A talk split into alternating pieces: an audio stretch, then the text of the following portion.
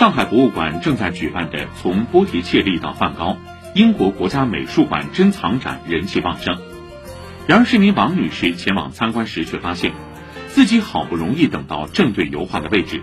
周围却伸出好些手机来拍照，根本无法欣赏到近在咫尺的油画的完整画面。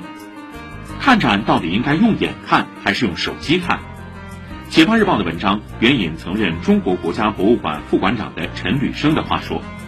走进博物馆，应该多花时间去感受文物，感受文化与历史，而不要总惦记着拍照。”不过，也有业内人士表示，先要让大家进入博物馆，然后才能引导他们如何进一步参观和利用好博物馆。